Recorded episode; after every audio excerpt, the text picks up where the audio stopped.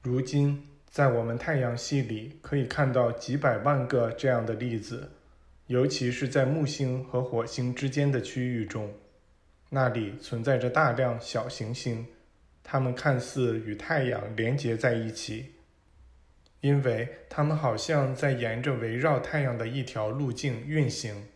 然而，实际上，它们只是在沿着其亲属木星的轨道行进。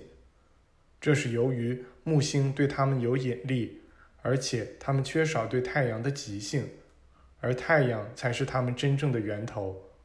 他们是与木星同时从太阳中分娩出来的，却绝不会与木星一同固化。他们继续在木星旁边无限期的飞行。完全不知道自己真正的源头是什么。我们确切的知道，这种现象是由于这些小行星缺乏对于太阳的内在极化而造成的。这是木星的错吗？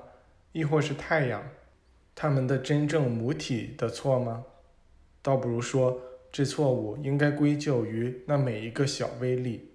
对人类来说，不也是如此吗？天赋有错吗？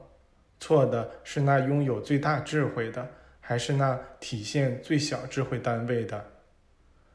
这错误肯定应当归咎于那些最小的，因为是他们拒绝与那最大的合一。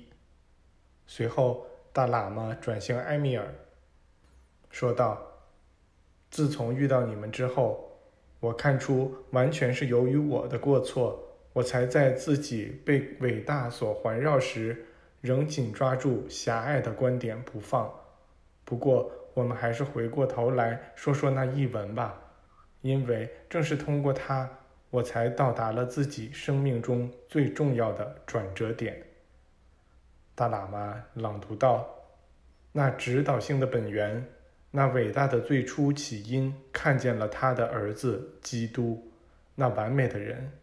他说，这就是主神。”是我存在的法则。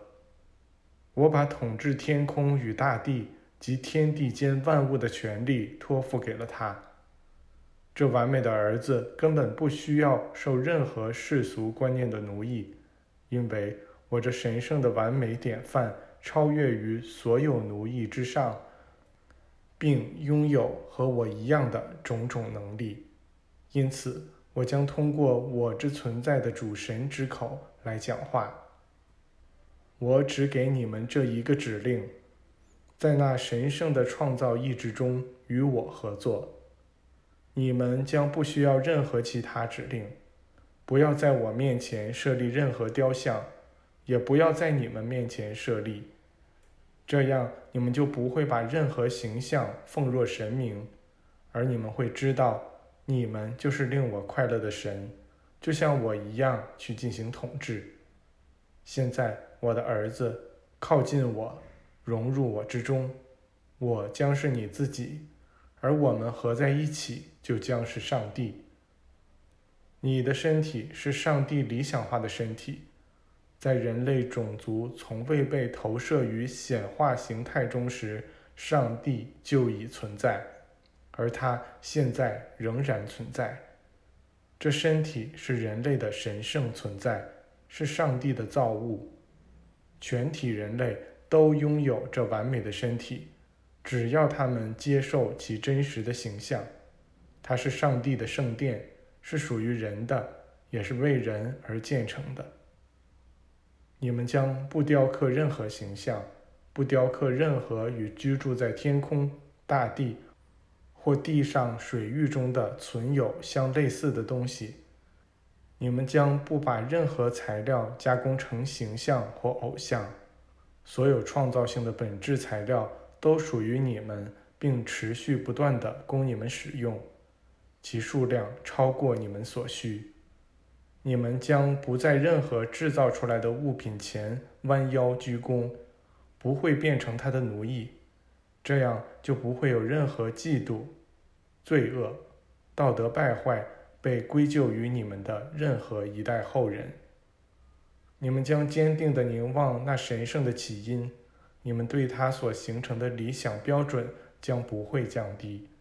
这样，你们对于我给你们带来的这个典范将表现出同样的爱。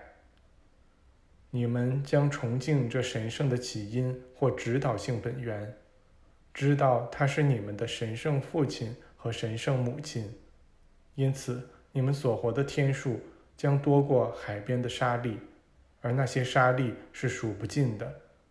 你们将不想造成伤害、毁灭、死亡，因为那些造物也是你们创造的，他们是你们的儿子和兄弟，你们。将像我爱你们一样爱他们。你们将不会通奸，因为你们对他人所做的，也就是对你们的父亲、母亲、兄弟、姐妹、心爱之人所做的，而他们都是那神圣起因所爱的，正如那神圣起因爱你们一样。